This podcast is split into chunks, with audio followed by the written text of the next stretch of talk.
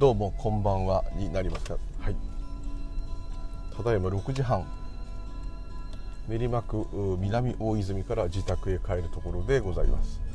今日は2020年、えー、令和2年2月24日24ですね。天皇誕生日の振り替休日の月曜日となってですね、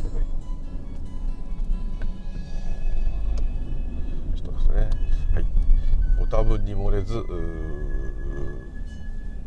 祝祭日が関係ないので普通に仕事で終わっております。昨日はですね自然に日曜日がお休みだったので、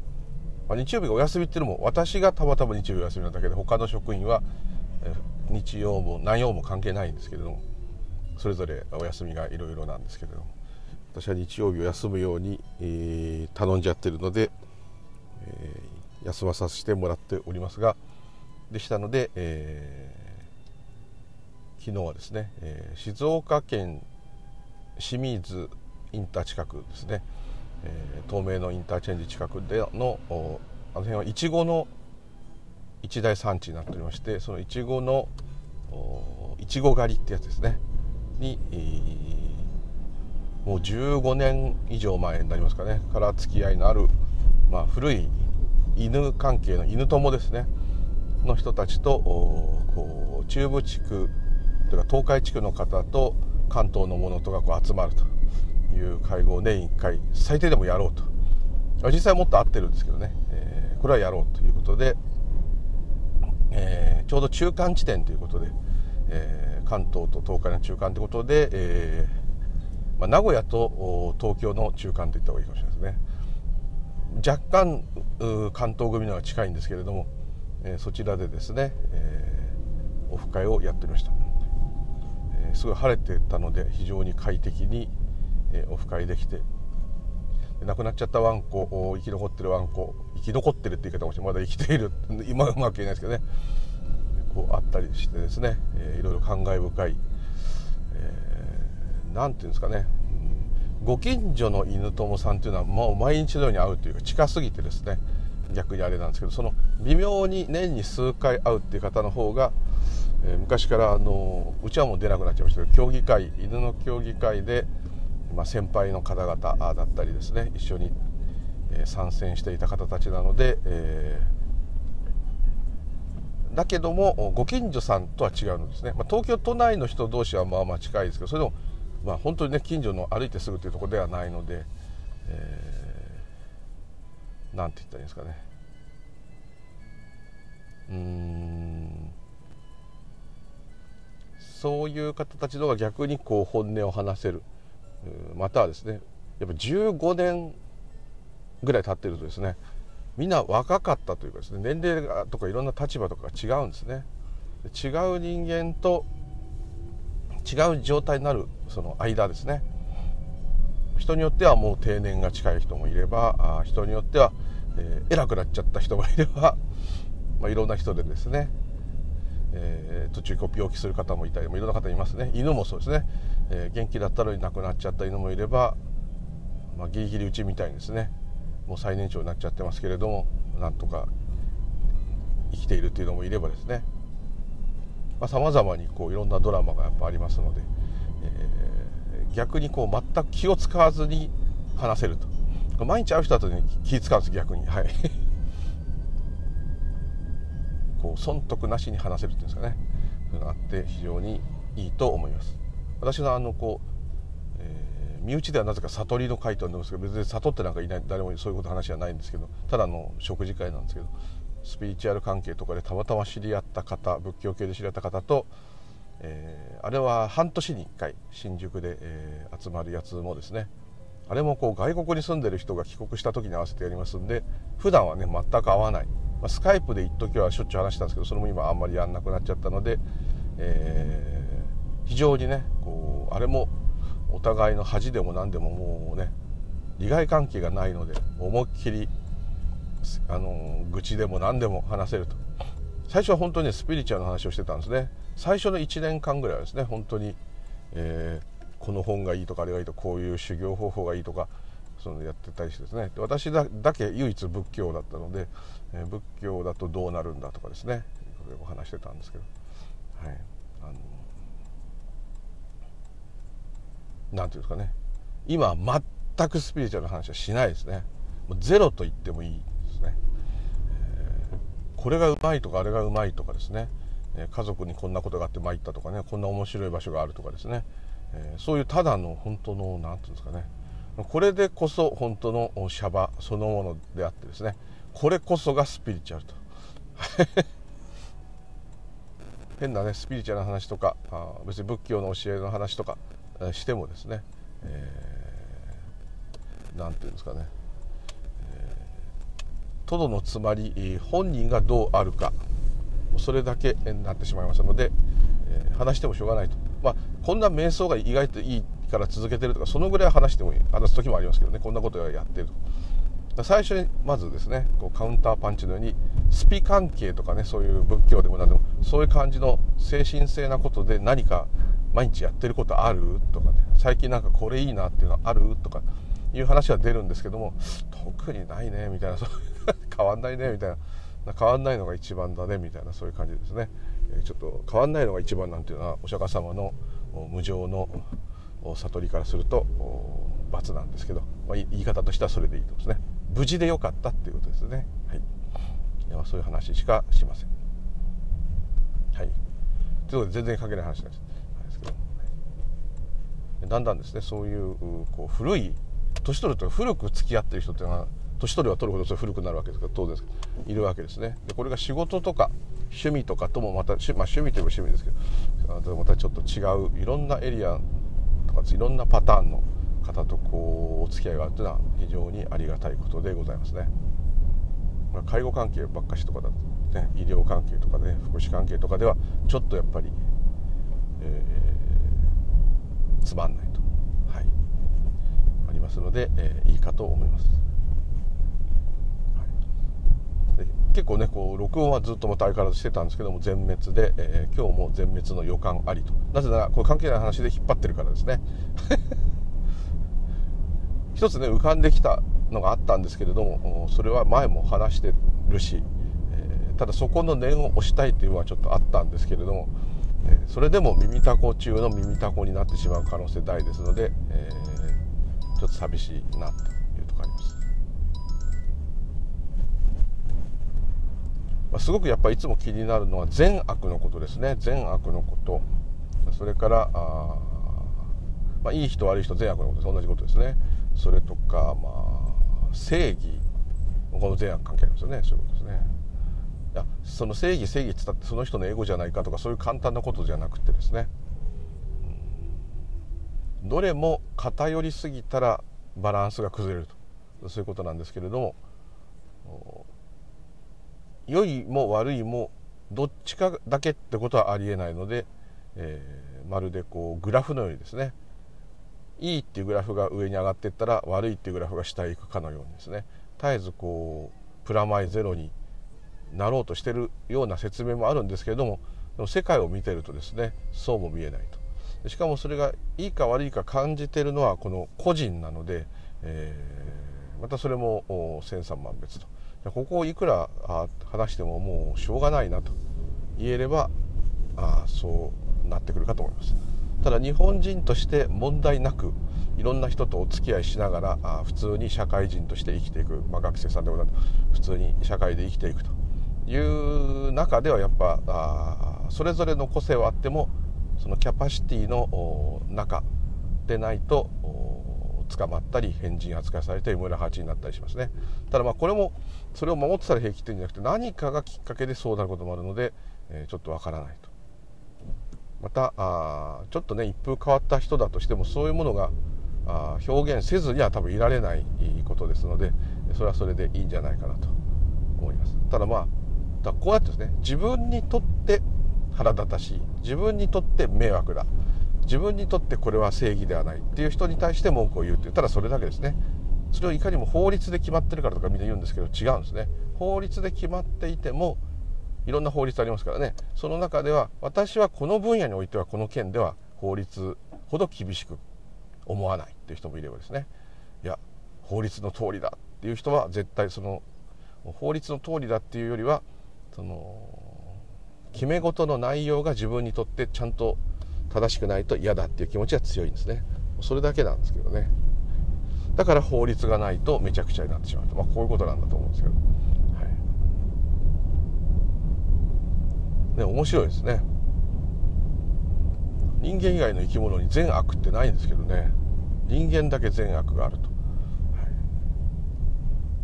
あと責任なんていうのもですね。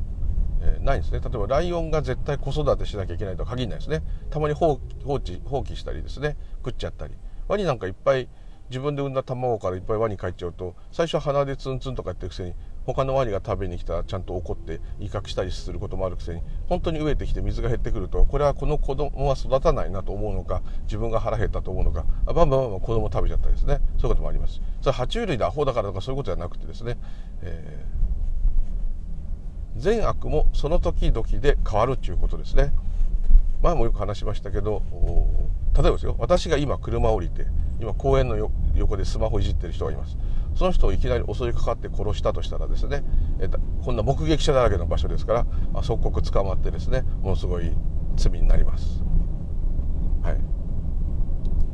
ですがこれが今戦争中であってですね敵軍がそこにスマホいじってて私がここから撃ち殺したら手柄になりますね。しかもそれがものすごい大作戦をやろうとしてる人をたまたま私が撃ち殺したので、えー、その作戦が行われずに無事済んだら勲章をもらえるかもしれないですね。これだけ違うわけですね。殺人っていう点では同じなんですけどね、はい、で、えー、法律の中であればですね例えばアリを踏んづけて殺しても捕まりません、はい、むしろもうなんだアリが入ってきたって踏んでねティッシュでポイって捨てたらいいことと。いいことっていうかよくやったぐらい、ね、ゴキブリなんかだと余計褒められちゃう。よく退治してくれたと。ありがとうと。気持ち悪い思いしたね。とこうなりますね。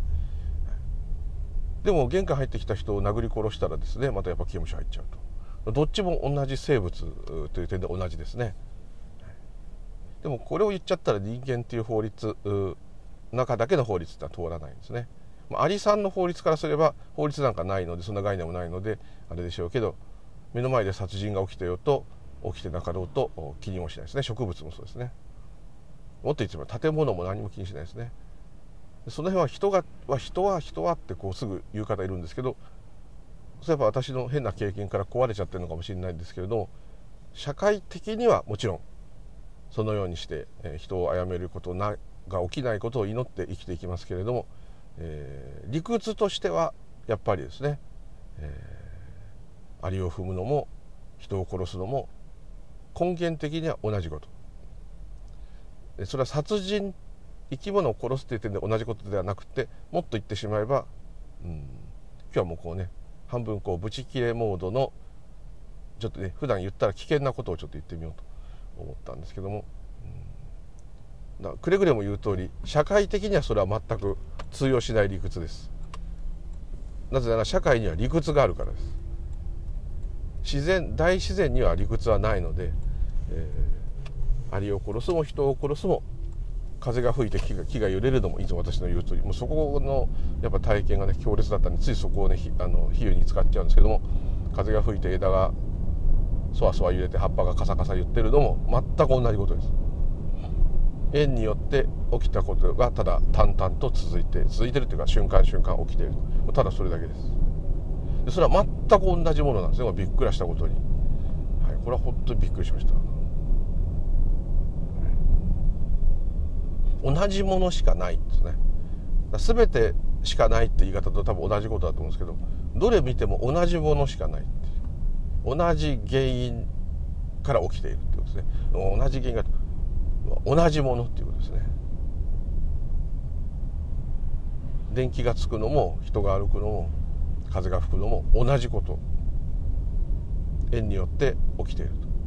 もちろんそれは人としてのあの人間道としての仁義、え、そういうことから入れたら全くそれは話が通じません。どちらも自然現象とですね。人工的っていうことはないと。いうことを初めて知りました。それはもう本当に、えー、びっくりしましたけど。人工的なことと自然がやることは違うとずっと思ってました。なんつったらいいんですかね。だから木とビルディングは違います。ビルは違いますね。思ってました。牛と自動車は違うと思ってた。ところが根源的な考え縁起の考えからすると全く同じ縁が生じて現れているだけであると。へえ。そうなっちゃったらもう全部縁で起きているんだから境なんかあるわけがない。それをスピリチュアルではワンですというかもしれません。全てが同じであるとか。全てが同じであるということはこの私という感覚も縁で起きているんですね。道元禅師もそういうふうに言ってますけど。この私というのは全くないっていう表現もおかしいしあると言い切るのもおかしいと。いろんな条件が重なり合ったお互いのつながりによる縁によって起きている私という感覚と。これも大自然そのものであると。いうわけですね。道元禅師があの有名な詩ありますね。ちょっと間違ってるかもしれない春は花夏ホトトギス秋は月。冬は雪名をさえて涼しかりきりでした間違ってるかもしれないです。春夏秋冬のことを普通に当たり前のことを言ったんですけれども、えー、あと目目は横にとかね鼻は縦についていますとかね。当たり前のことをそのまま言うんですね。もうその今のありようしかないのにですねこっちがどうこう思うこともなく自然にただそういうことが起きているにもかかわらず全くそんなことは気にせずですね全部自分の自分が実際に世界を動かしている世界は自分ん？自分でどうこうしなければやっていけない。全部自分でやっているというふうに思い込んでいる方への一つのこうちょっとこうとんちじゃないですけどヒントを何か伝えようとしているんじゃないかなと。もうちょっとこうよく済ましてみればですね、えー、音だって体の感覚だって呼吸だって全部しようと思ってないのに起きますよね。例えば簡単です。あのチャイムというかベルというかピンポーンと鳴りますね。ピンポーンと鳴ったから誰が来たと思うわけですね。で最近はああいうカメラのついたドアホンとか多いのでああいうので姿を見たりと。はいと。ですね。ピンポーンってその来た時にそれがまあドアチャイムの音だっていう前にですねピンポンって音はもう自然に頭の中に耳の中にこう入ってきて頭にそれをピンポンチャイムの音だ誰か来たよっての印だよってこう言ってくれますね。それにあなた自身は努力していますかってことですね。参加していますか？ないですね。参加しだしたのはピンポンあこれはドアチャイムの音だ。何かお届け物か誰か来たのかな？出なきゃっていうところの考えが出たところであなたの出来事になってて。ピンポンまではですねピンポンと理解する前の耳が音をキャッチしてあってなる前ここはですね全く自然に何もしてなくてもあなたの耳に入りそれが何か伝えてきますね。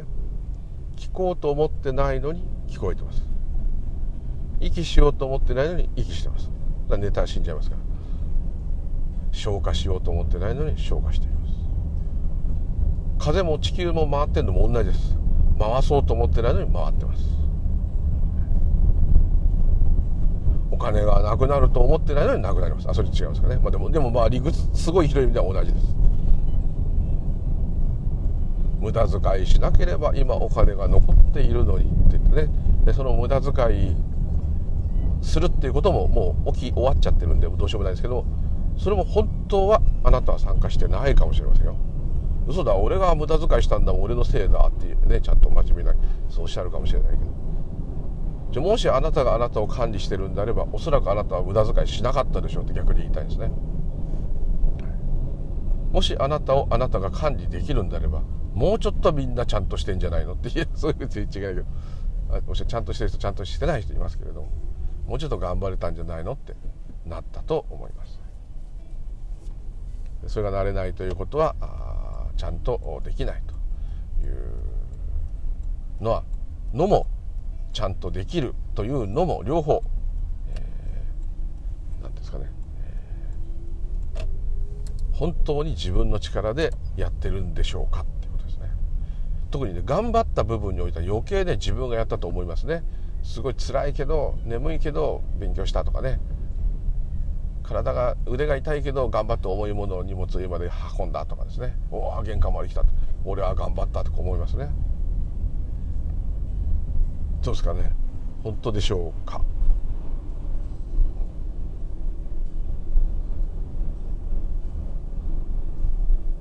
だからよくこういう不思議な話する人たちの中でですね最近入り、まあ、この車も若干軽いのがついてますけど自動運転のですね、えー、車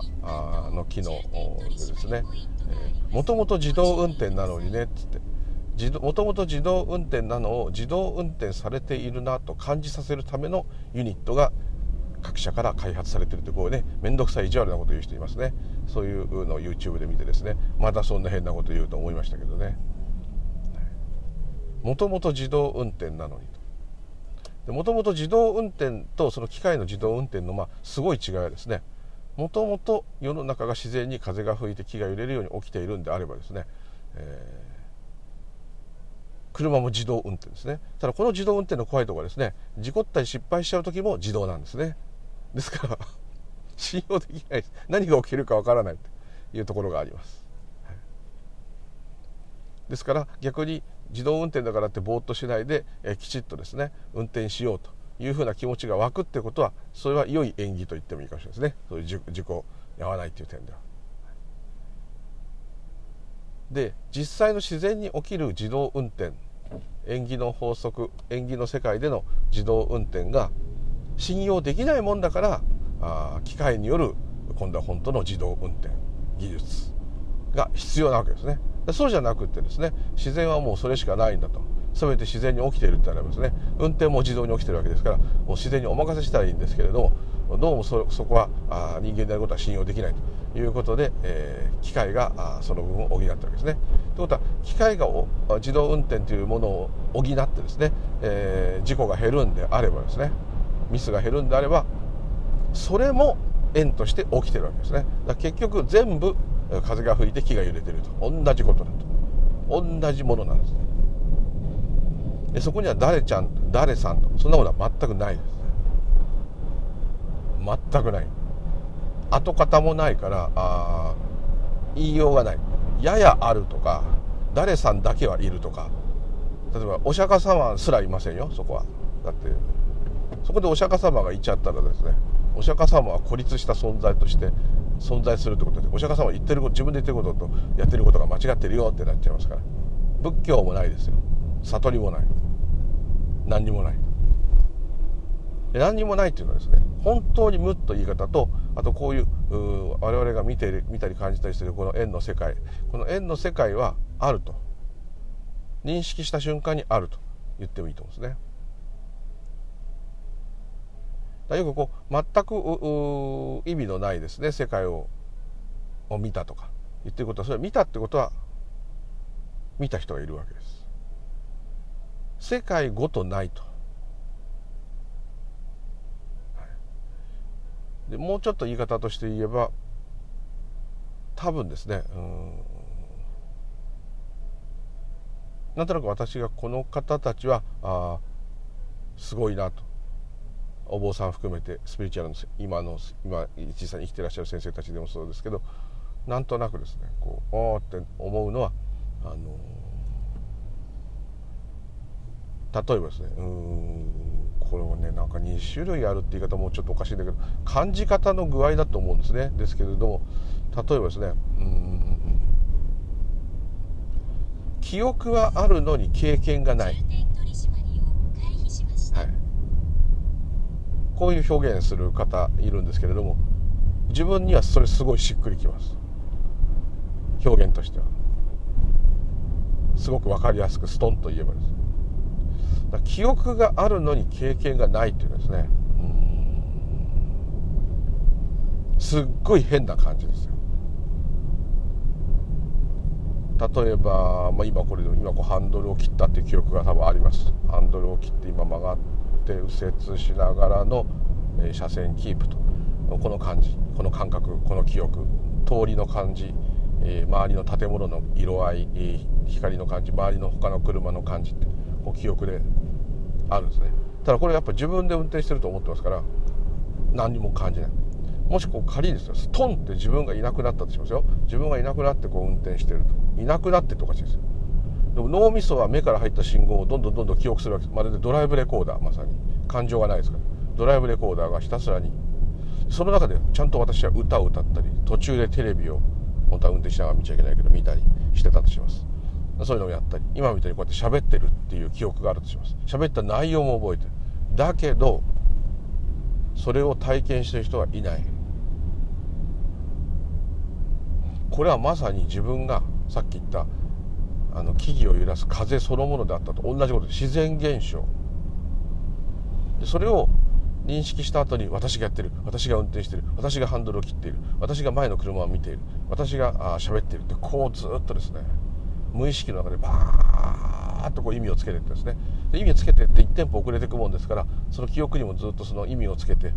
残していっちゃうもんですからどんどんどんどん過去ができる。そうすると時間っていうものが現れてくる。そうすると未来もできる。これがどんどんどんどん長くなってくる。そうすると10年前20年前何年前でこういろんな心配する。何年後10年後何年後とかで心配する。心配しなくてもいいですけどいろんなことを想定する。こういう感じになりますね。時間が現れてくるんですね。その経験がないという時は時間がないんですね。ないです。だってもう脳みそにはいろんな道中や自分がやったこととか記憶がある。こいつこんなこと喋っとったでっていう記憶があったとしてもですね。それを自分がやっていたっていう感覚が全く欠落していると寝ているのとは違いますね。寝ていると全部あの本当に無になっちゃってますから究極はそこですよ。そこですけどこのシャバ自体も実は無だったと思うのはその点です。ちょっと自分として不思議なのはそういうシーンを見てるいろんなスピーチャーの人とかの体験談聞いた時に「うわすげえすげえ。世界はあ自分なんだ」とかですね。世界はあそのその体験中にそう感じるってことですよ。体験した後にねそう思うのはいいんですけど体験中にもかかわらず体験中は自分がいない状態にもかかわらずうわ自分がいないってすげえとかですね、うん、わ全てのものに本当は意味がなかったんだとかですね。その体験中に思ってたってことは多分それは個人がいると失礼ながら思っちゃう。ああ俺いないんだとかですね。俺いないんだっつってんのは誰ですかで多分禅の道場だったら一発で怒られちゃうと思います。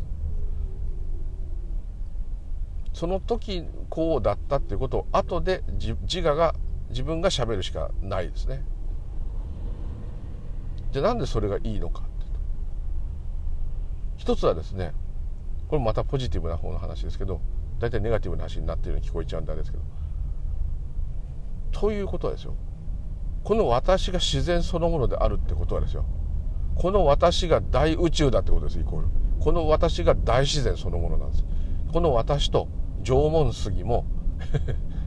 深海魚も宇宙人も宇宙人だって何だっていいんですよ。そんなの全てですから。あのもう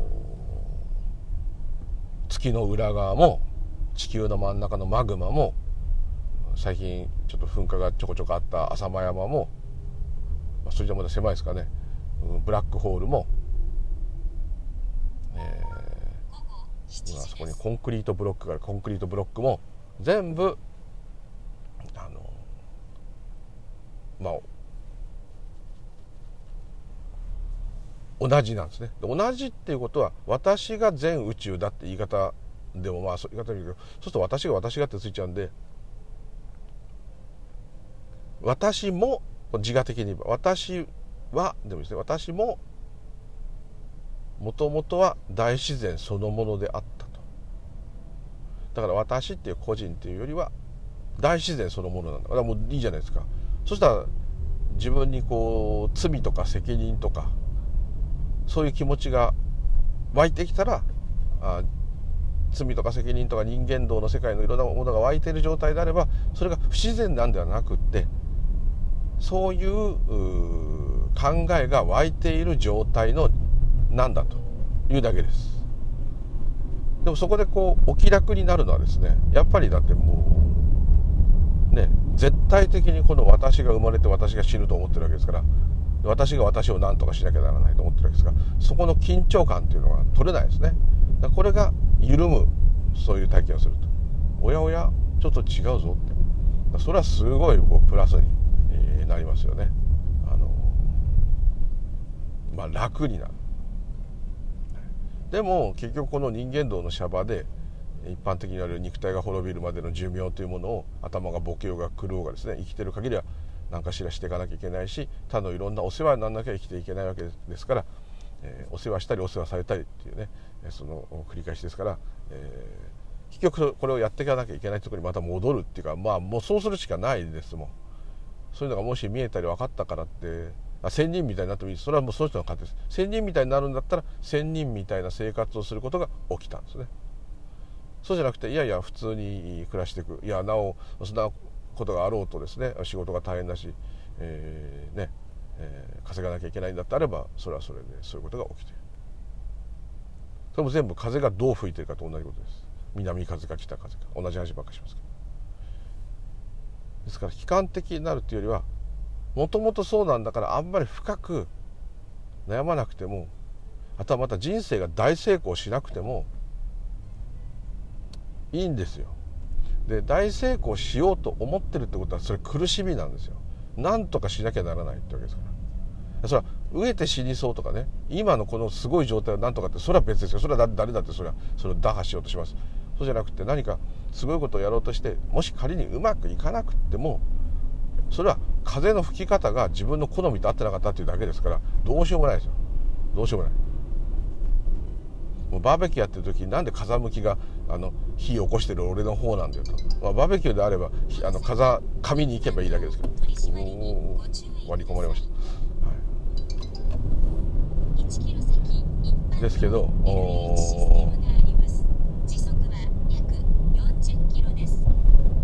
そんなことしなくてもですね。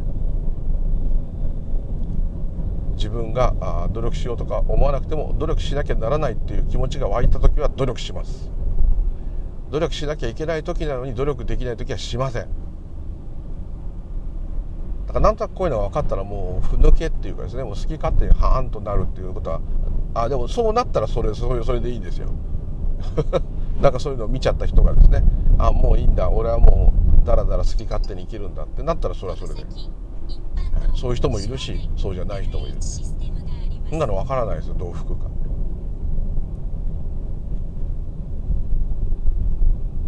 すごい禅のね老子のすごい人にあのある予定を聞いたんですねお弟子さんが「明日あのお食事の時お酒飲まれます?」ってってお坊さんみんな飲みますからね、はい、私はたまたま飲まないだけ飲みますからねはい。え師匠飲まれます？お酒明日の夜って言ったら分からんなっていうわけですよこれは非常にその小僧さんとか弟子にとっては面倒くさいことではあってなるんだけどだってその時になってみなきゃ分からないじゃないかって言うからそんなお釈迦様みたいに面倒くさいこと言わないでくださいって弟子が言ったら笑って多分飲むっつって「はい」っつって。飲まなかったらごめんって言うから「はい」っつって。じゃあ用意はしときますってこうなるんですね。でもそこで軽くやっぱ教えてるんですね。弟子に。ちょっとジョークで。お釈迦様が明日私らどもの村に来て説法してくださいますかって聞いた時にお釈迦様は必ず必ず行くよとは言わなかったですね。行くであろう。これが最善の言い方。わからない。あと答えないでニコってする。それは明日何が起きるかお釈迦様でもわからないからです。ということですね。行くであろうっていうのはまあ優しい、ね、後半多分そういったのかもしれないですね。最初はこうニコってたけどわかあの人どう来んのかなと思ってああちゃんと来たじゃんって大体、まあ、ほぼ全部来たんですね。でもなんか自分が病気になったりなんか倒れて、まあ、それはある意味こう普通の解釈で言えば嫌なやつですね、それで素直にいやなんか特別なことが起きなければまず行くよってこういう言い方でもいいからしてくれればいいのにあとはちゃんと教えとしてうんと何が起きるかわからないこれはこの世界であると。だから明日あなたの村に行って説法できるかどうかは分からないけれども何事もなければ必ず行きますこういう言い方してくれればよかったですけどニコってね。は？お釈迦様それは明日絶対来てくれるって取ってよろしいでしょうか？村の者も待っておりますってこう言ったらニコって。ただ後半の文献では行くであろうってことことですね。でもそこで考えるわけですなんでちゃんと答えないんだろうっつって。その質問すればだって明日何が起きるかその時なら分かるんだ分からないであろうって。今しかないんだよってことを言ってるわけですね。その今にしかその体験はできないし今しかその説法はできない。今のその時の瞬間の条件が整ってなければ説法は起きない。そういう面倒くさいと言ってしまう面倒くさいけどそういうある意味こう内容をね伝えようとしているわけですね。その禅の老子も同じことを言ったんですね。こう真顔で言ってるシーンがあるんですよね。あの普通の一般信者の方が明日こうこうこうでこうなさいますとか聞いた時にそりゃその時になんなきゃ分かんないなと本気で困った顔してましたからね。向こうもええって感じになってましたけどね。あれ本当に分かんないっていうことが分かってるからこそ分かんないって言っちゃうんですね。でなんかもし明日ダメだったら本当にごめんってなんか言うんですね。だいやいやそれはしょうがないですよって相手の人も言ってくれそれで話が通じてるんですけど最初のその「あ明日分かんないな」って言うとなんか予定でも入ってんですかって普通聞きますよね。何の予定もないよ。それしかない予定はないんだけどうんまあその時にならないと分かんないけどみたいなねこう言い方をいちいちすると。あれがその弟子に対してはね教えのように言ったんですけど一般の人に対してもですねそういうふうになってて教えじゃない顔だったんですね。本当に分かんない。今しかないからその時その時の本当にそれが起きて起き終わらない限り分からないっていうところに徹底しているというところですね。なかなかああいうふうにはすごいなと思いますね。プロですからねって言い方おかしいけどはい。本当に今に多分ちゃんと過去の記憶とか全部は利用して生きてるんだけどもその気持ちというか感覚は絶えず今にあるわけですね。一生懸命人がいろんな理屈とか喋った時もなんかあれ首が痒くなってきたとかね。なんか腕になんか刺された跡があるそれをすっごい調べたりしてるんですね。だから多分退屈なんでしょうけどもうその喋ってる内容がもうよくわからないその考え方の世界でなんかいろんなこと言ってですね。それが耐えられないんじゃないかなと思うんですね。ただまあその一般の人はそうですからなんとかね対応してもらいたいと思ったんですけど本当に、ね、つまんなそうっていうかああみたいなこうなっちゃうんですね。それよりも今そのお茶飲みましょうよとか言ってね禅らしいですね。お茶飲まして「お茶の味しました?」って聞いたら「はい」ってみんな言うと「本当にしました。もう一口飲んでください」って。無理やり飲ますんですね。また「お茶の味ちゃんと味わおうと思って飲んでます？もう一回飲んでください3回飲まして。3回目でお茶の味はしましたってやっとみんなお茶飲んだな。お茶飲む時はちゃんとお茶飲んでください話聞かなくていいですかそういう時はそうね、話聞く時は話だけ聞いてくださいお茶飲もうかなと思わないでください。飲もうかなが来たら間髪入れず飲んでくださいって。なかなかね面白いですね。もう徹底的に考えを外すっていうねそああいうの見てるとこうやっぱこの潔い感じはなかなか素晴らしいけど。いささかちょっとこう強力なあ指導になりすぎてる気もしなくはないですけど、まあ、それを学びに来てる人たちの中ですからね。それで全てが授業になっていると。座ってる時だけじゃないんだということはですね座禅の禅のお坊さんは必ず言いますね。あの座ってる時が座禅じゃないです全部座禅なんですと。ね。非常に面白いと思うんですね。多分一番分かりやすいのはあお茶の味がするもそうですけど味わおうと思わなくてもですね何しなくても聞こうと思わなくても見ようと思わなくてもですねその五感がキャッチしたら自分の意思と関係なくキャッチキャッチします。そうですね。例えばもし自分をコントロールできると本当に簡単ですよ。手術なんて麻酔いらないですよ。体の感覚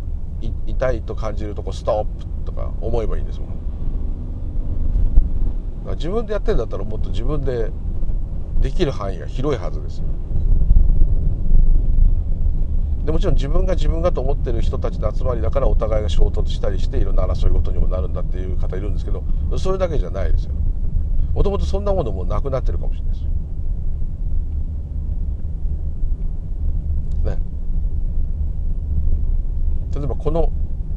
例えば受験でこの単語を覚えなきゃいけないとこの単語を今から100個覚えなきゃいけないとなった時に100個覚えられる集中力が出ればですよ。問題ないんですけども。それを出すのが大変とかなかなか出なくって覚えられないという感じなんですけども。もし自分でコントロールできるんだったら100個覚える。単語100個覚えるのもいともたやすくですね。今から単語100個覚えますっつって体とか心とか分かんないですけどどっかに命令すればそれが実行されるはずです。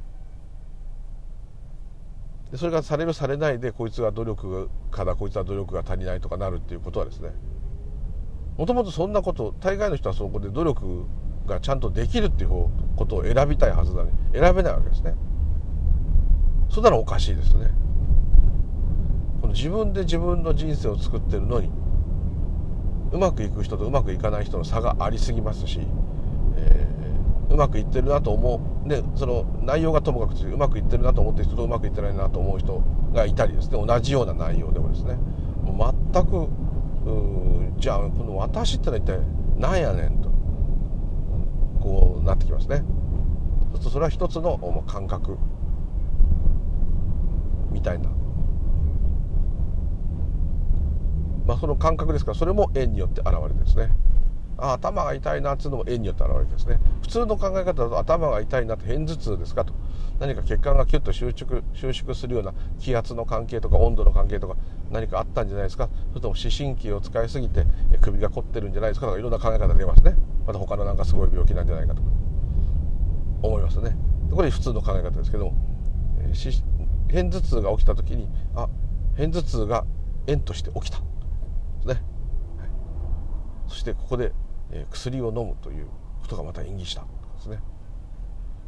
でこの片頭痛の原因はといえばそういういろんなどこどこが悪くてこう痛くなったとかそれあるんですけれどもそういう原因が分かるってことも縁によって起きてると。こう言っていくともうずっと全部縁起で説明ができちゃうんですけれども、えー、その代わりそのたたかがたかがちは大変ね片頭痛なんでしょう、まあ、頭痛一つにしてもですねとんでもないその円のつながりによってしか起きないんですね。これを道元禅師はあのよく言います。あのくしゃみです。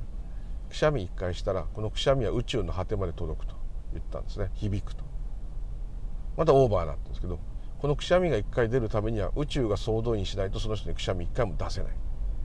しかもそのくしゃみをしたっていうことが縁として起きて終わったんですからその影響はまた全宇宙に響く。全ての一挙一動全ての一つ一つ一瞬間瞬間が宇宙そのもの全体の働きのまあ一つの集大成なわけです。それはもう本当にそこに今缶とか捨ててある道路の真ん中に捨ててあってひどいと思うんですけどその缶が捨ててあるってことも含めてです。全てがですね宇宙が総動員しないとそこに缶は落ちません。たまたま落ちたなんてことはない。ないんですね。ただ感覚としてはそれは分かりませんからたまたまとしか言えないですね。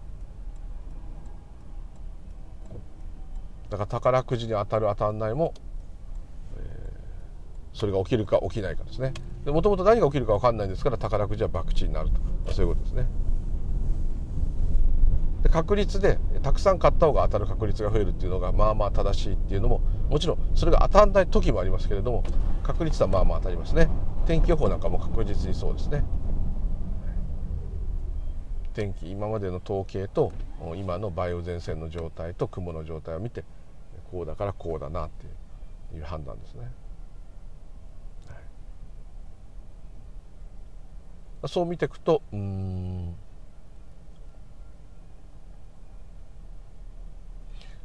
本当にこの私っていうのは何でしょうかね。この私って大体これは何だろうこれ。これこういうこういう感じ。見えたり聞こえたりなんかすると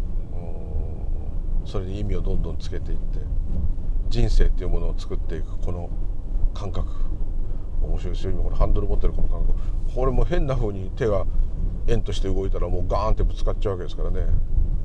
今うまいこと曲がってますけどどうもありがとうございますってなんか自我的には言いたいですね。自分の左手で曲がってますけど左手がちゃんとこう操作してくれてどうもすいません。とか思ったりですね。不思議な気持ちになります。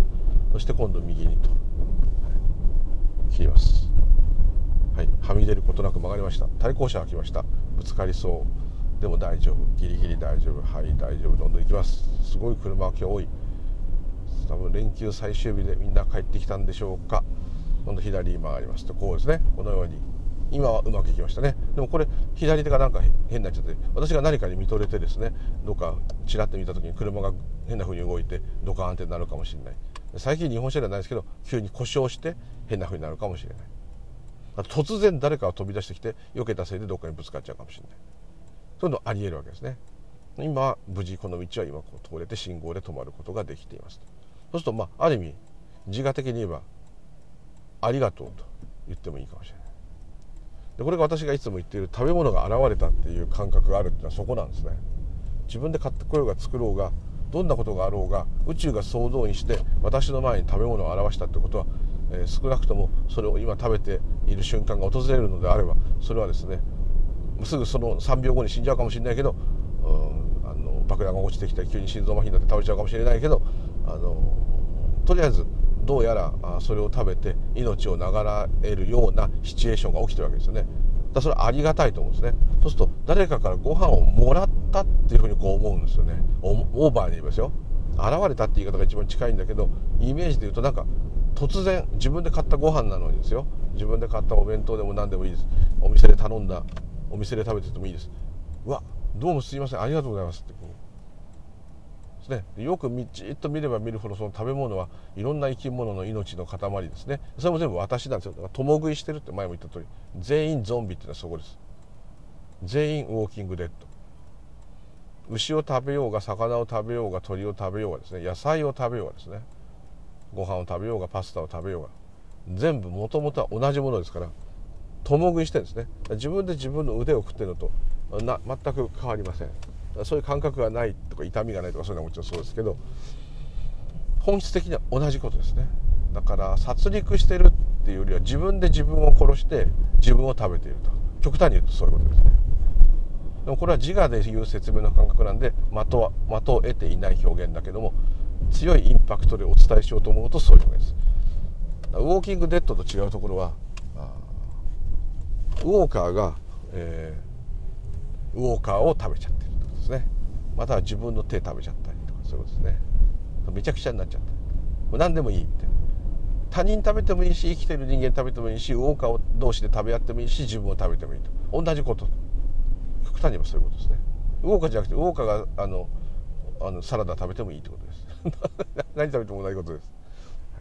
そういう不思議なあ極論ではですよ。ただ実際の世の中ではそんなことは全く通用しませんのでこれを実際の世の中は本当はそうなんだよっていうのはあくまでそういう本質的なことを伝えようと思ってる時だけ有効で一般社会の一般のお話としては変な風に言ったらただの気違いです、はい、気違いって差別語ですね。すいません。頭のおかしい人ですね。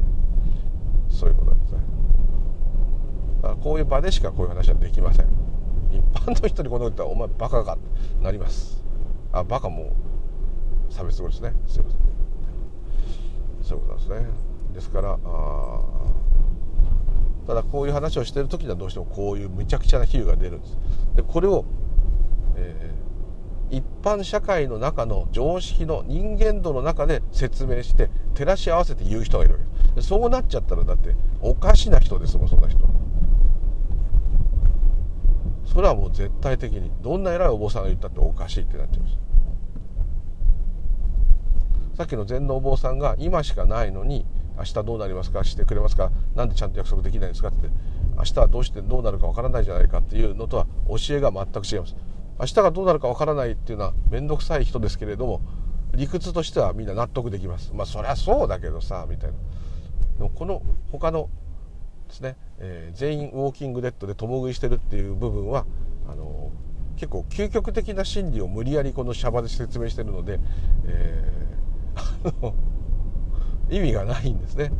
ただ本質的にはそういうことですね。私が死んだら宇宙がなくなっちゃうっていうことですね。だって私が宇宙なんですから。そうするとなんか自分が広がったすごい宇宙の立派な偉大な人間みたいにこう思っちゃう。それこそが自我の間違った解釈です。そういうことではないですね。これはもう私もこうそうなったんですけどこれはこの生かさないあの太ったおじさんですよ。これはもうシャバで言えば。それただそれだけで犬が大好きな変なおじさんですよ。それだけ。それはもう全く変わらない。残念ながら、これがもし万が一何かですっごい大富豪とかすんごい小説書いて直木賞とか取ったら直木賞を取ったおじさんです、はい、そういうことです。それだけです、はい、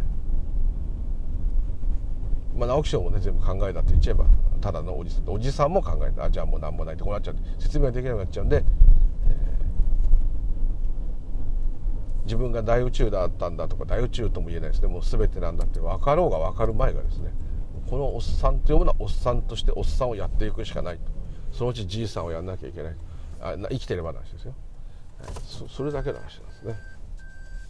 だからもう別に遠慮なくそのままそれを今をやってるのが自然に。だからよくいるだけで十分って言い方そうですい。るだけで十分ってなんか価値を下げてるみたいですけどそうじゃなくてですね。いなくたって十分ってことです。もっと言っちゃえば。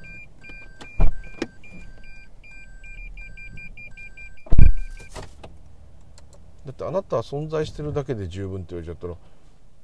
らね存在してなかったらなんか悪いみたいじゃないですか。ねえ。存在してるが存在してまいがあなたがいなけりゃ世界は成り立たないしあなたの世界しかないし、えー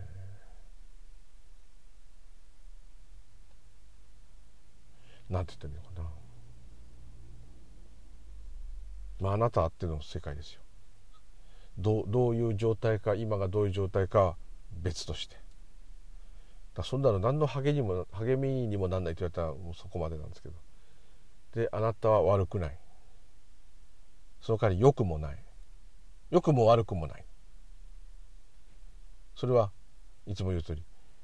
風が吹いて木が揺れてることがいいことか悪いことか。まあ、人によっては今風が吹いたら困るっていう状態の人もいるかもしれないけど。あの特段それに意味がないって皆さんが分かってる通り同じことなんですね。ただそれではシャバでは生きられない。だから面倒くさい。この面倒くさいところでやっていくしかない。でもこの面倒くさい世界に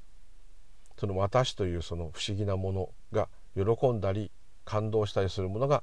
ある、まあ、その代わり悲しみと苦しみもある。そのどっちももういいやと思ったらそれは芸脱。するしかない。救いは。そこに救いがないっていうふうに思った人その喜び悲しみのこのシャバの世界には本当の喜び安心はないんだな気づいた人は下脱するしかない。まあもうある意味消えていくしかない。消えるしかない。ですが、えー、そうじゃないですね普通は。であればですね、まあ、そうそうなった人はそれでもちろんそれ一つのゲームで言えばゴールに行こうとしてるわけですけど、まあ、結果全員そうなっちゃうんですけどね。なっちゃうと思います。そこらの石ころまで全部警脱します。ですけれども、まあ、石ころはすでに下脱してると言ってもいいのか。人間以外は概念がないので基本的にはですよ。人間以外とまあちょっと一部の動物も入るかもしれませんけれども概念で生きていないので、えー、下脱もへったくれもないですね。だ悟りもへったくれもないんです。だって私この自動車に向かってお経を唱えないですもん。あなんか交通安全につながるから唱えるとかそあるかもしれないけどあの自動車さん自身にお経を聞かせる必要はないですそれは自動車さんがお経をわからないからではない。それは人間のエゴです。もともと意味がないからですお経も車ももともとは意味がないからです。そこの世界にいる自動車さんに向かってですねお経をあげたところでどうってことはない、はい、ただ自動車さんをに感謝することはあります。それは自動車さんというものを私に与えてくれてありがとうございますと。ちょっとなんか神様みたいな言い方ですけどね。ただ与えてくれる対象がいないんですよ。そこが違うんですよ。そこが神様の宗教とは違うところなんですよ。特に仏教の。まあこの車も第一如来の化身だっていうふうに密教だったら言えるかもしれないけど第一如来ってもともとだから前も言ったように見えない触れない聞こえない感じることもできない。存在自体が本当はない活動そのものって言い方しますね。この車もその中で現れたわけですから、まあ、人間的感覚で言えば私へのこれはプレゼントですね宇宙から自分で買ったんじゃんってね。トヨタが開発したんじゃんとかそんなことはどうでもいいんです。そういうのも全部含めてギフト。いただき物ですこれ。一時の。体ももちろんそうですよ。ですけども一時のこれは本当にお貸しいただいている一つの物質の集合体として縁として私に起きているという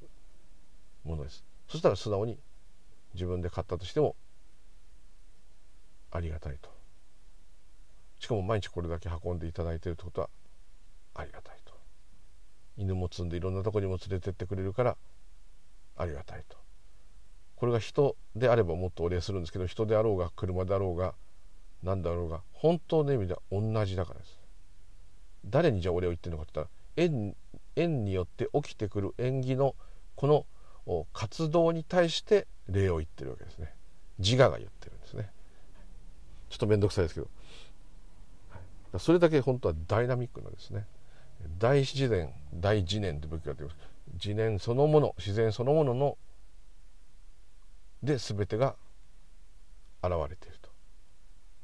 いうことです。人工的なんかないんです。人工的なようなことがまた縁として起きている。そうするとすぐまた振り出しに戻ってじゃあもんなの全部自動に起きてんだったら何もしなくていいやほっときゃいいんですね。お任せしときゃいいんですねっていうからはいそれでいいと思います。ただお任せできるかなっていうところです。例えば足に釘が刺さったとします。超痛いってなってる時にあお任せしなきゃっつって動かないでいたらねなんか病気になって死んじゃうかもしれません。病院飛んできますね、はい、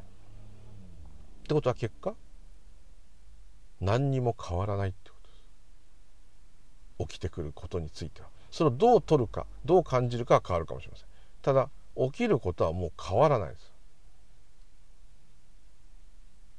起きることは起きるし起きないことは起きない。これだけなんです。ね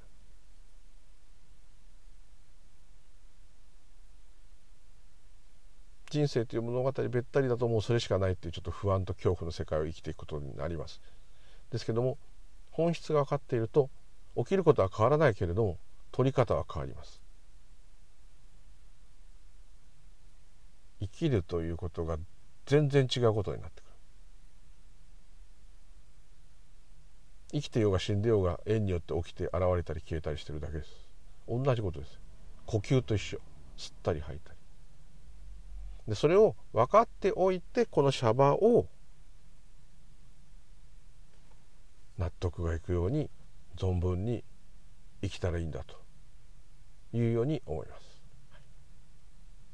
というところちょっとまたなんかうんちょっとこれとボツかなっていう感じでどうもすいません。とりあえず一回取っとこうかなこれ。はい。ということでどうもありがとうございました。またよろしくお願い申し上げます。無理でございました。失礼いたします。ありがとうございます。